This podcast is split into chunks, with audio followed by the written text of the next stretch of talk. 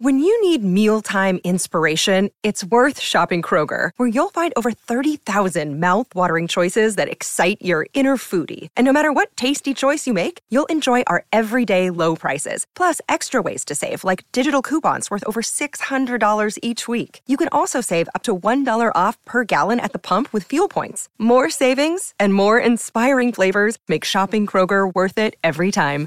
Kroger, fresh for everyone. Fuel restrictions apply. Así que estás harto de olvidarte de los cumpleaños de tus amigos y de pasar horas memorizando dos líneas para una presentación del trabajo. Pues bien, prepara unos palillos chinos, o mejor aún, pídele un consejo a Elon Musk para mejorar tu memoria. ¿Que no tienes un número de teléfono? No te preocupes, nosotros lo hicimos por ti. En 2001, Elon Musk llamó por teléfono al ingeniero mecánico Jim Cantrell, que trabajaba para la Agencia Espacial Francesa. Musk quería saber si era posible enviar una nave espacial a Marte. Estaba dispuesto a construir sus cohetes, así que pidió prestados a Cantrell algunos libros sobre el tema. En poco tiempo, se dispuso a devolver los libros y hablar de cohetes, física y astrodinámica con el científico. Cantrell se sorprendió. ¿También quieres convertirte en un científico de cohetes desde cero? Pues pon atención. Como podemos resumir de sus entrevistas, Elon Musk tiene dos reglas básicas de aprendizaje. En primer lugar, tienes que asegurarte de construir tu propio árbol del conocimiento. Si quieres ir más allá de tus límites de aprendizaje, empieza por el tronco y las ramas grandes, y solo entonces pasa a las hojas. Y a estas alturas te estarás preguntando, ¿de qué diablos está hablando? Bueno, digamos que estás aprendiendo un nuevo idioma. En lugar de recordar palabras sueltas, deberías empezar con algunas reglas generales. Cuando las entiendas y memorices, construirás un sólido tronco para tus conocimientos. Funciona para cualquier cosa que intentes aprender, desde física hasta las tendencias de TikTok. La segunda regla es que no puedes recordar lo que no puedes conectar. Elon Musk nunca aprende nada al azar. Conecta cada nueva pieza de información con alguna base más profunda y sólida que ya tiene.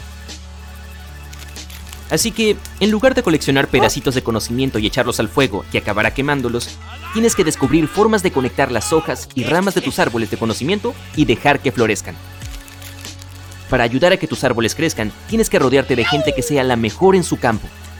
¿No puedes invitar a las mentes más brillantes del mundo a una barbacoa en tu patio? Pues al menos haz que estén virtualmente presentes en tu vida. Mira sus entrevistas, escucha podcasts y lee, lee todo lo que puedas. Musk recomienda libros sobre otros genios y leer todo lo que se pueda en general.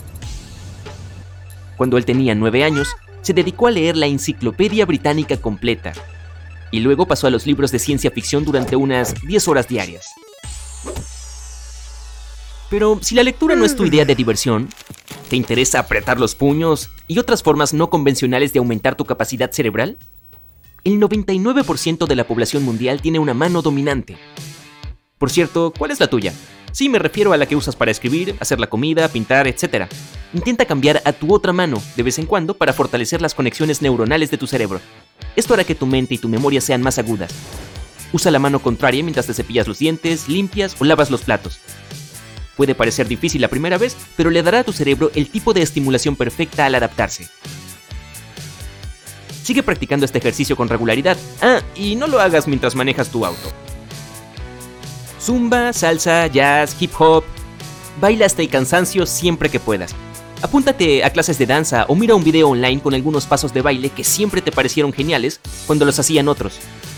Cuando aprendes nuevos pasos de baile, aumentas tu capacidad de memorización y tu velocidad de procesamiento. Intenta usar todos tus sentidos en la vida cotidiana. Visita un mercado de abastos, viaja, haz jardinería, hornea una tanda de galletas, toma notas en una reunión o prueba un nuevo restaurante. Hagas lo que hagas, concéntrate en tocar, saborear, oler, oír y ver las cosas, todo al mismo tiempo. Cuantos más sentidos uses, incluso para algo que haces a diario, más capacidad cerebral implicará mantener ese recuerdo. Dale sabor a tu vida cotidiana. Toma una nueva ruta para ir al trabajo, pon tu calendario al otro lado de la mesa o prueba un nuevo tipo de café. Presta atención a los detalles que sueles ignorar. ¿Puedes decir cuántos platos tienes ahora en el gabinete de la cocina? Cuéntalos, o hazlo con el número de escaleras que subes cada día. Además, intenta bañarte con los ojos cerrados hacer las cosas usando el sentido del tacto. Le dará señales a tu cerebro sobre ellas y te dará un buen entrenamiento. Sigues esperando la parte sobre apretar el puño, ¿no? En 2013, psicólogos de la Universidad Estatal de Montclair hicieron un experimento. concluyeron que apretar la mano derecha por 90 segundos ayuda a la formación de la memoria. Si se hace lo mismo con la mano izquierda, puede mejorar el recuerdo de la memoria. Ellos le pidieron a 50 adultos que recordaran palabras de una larga lista. Los que apretaron los puños pudieron recordar más palabras, aunque no lo creas. Los investigadores creen que, al cerrar el puño, se activan regiones cerebrales específicas responsables del procesamiento de la memoria. ¿Puedes recordar el nombre de esa chica que te presentaron en su fiesta de cumpleaños? ¿O de ese amable mecánico que una vez te ayudó a arreglar tu auto? Probablemente recuerdes su cara, pero el nombre es una historia diferente porque no te dice mucho sobre las personas. Si quieres darle a tu cerebro otra dosis de entrenamiento e intentar recordar esos datos, solo dilos en voz alta. Repite en voz alta todo lo que acabas de pensar, leer u oír. Eso reforzará tu memoria. Lee en voz alta. Vuelve a esas cosas durante periodos más largos, una vez cada pocas horas, todos los días. Así es como se dominan los datos y habilidades complicadas. Construye tu propio palacio de la memoria. Vuelve a guardar el juego, me refiero a otra técnica de memoria. Escoge un lugar que conozcas muy bien, tu ciudad natal, escuela o quizá tu armario. Lo ideal es elegir algo que sea grande y tenga muchos detalles. Digamos que es tu casa. Ahora piensa en un recorrido que pase por ese lugar. Entras por la puerta principal. ¿Qué ves a continuación? ¿Tu cocina? Bien, ahora elige el sitio donde guardarás la información que quieres memorizar. Cada lugar tiene que ser único, Puede ser una habitación independiente o un objeto de ese cuarto. Ahora toma un papel y dibuja tu palacio con todo detalle. Una vez que hayas terminado, cierra los ojos y visualiza la representación. Abre los ojos y compara la imagen en tu mente con la que tienes en el papel. Sigue practicando hasta que coincidan perfectamente. Divide la información que quieres memorizar en trozos y repártela por todo tu palacio. Si estás intentando recordar un discurso de memoria, localiza la primera frase en el tapete y ve más allá, línea por línea, por toda la casa. Inventa tu sistema de codificación. Usa algo más que palabras y números. Un cisne puede sustituir a un número 2, y una banda de marcha puede sustituir a marzo, por march en inglés. Intenta encontrar símbolos que te hagan sentir algo. Pueden moverse y emitir sonidos, lo que sea que te ayude a recordarlos.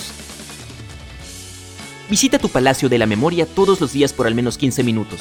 Recórrelo como lo harías en una excursión a un museo, solo que esta vez presta atención. Puedes caminar a través de todo el recorrido o centrarte en una sala al día. Cierra los ojos y ve ahí siempre que tengas un segundo. Puedes usar el mismo palacio una y otra vez, solo tienes que rellenar los lugares elegidos con nueva información y emprender un nuevo recorrido. También puedes volverte de la realeza y usar más de un palacio a la vez. Di no al GPS no cuando estés manejando por alguna ciudad desconocida de noche, claro, pero sí de vez en cuando. Una investigación de 2013 descubrió que depender siempre de la tecnología para guiarte hace que una parte de tu cerebro llamada hipocampo se reduzca. Esta es responsable de la memoria espacial y de reubicar los datos del almacenamiento de corto plazo al de largo plazo. Así que, siempre que sea posible, intenta descubrir tu camino para llegar a los sitios o al menos ir hasta ahí usando el GPS y viaja de regreso confiando en tu memoria. Usa palillos chinos, Estudios demostraron que eso ayuda a desarrollar nuevas extensiones de células nerviosas y permite la comunicación entre las células del cerebro. Si no te gustan los palillos chinos, intenta tejer, hacer rodar un lápiz entre los dedos o realizar cualquier actividad con las yemas de los dedos. Todo eso tiene un efecto similar en las células cerebrales.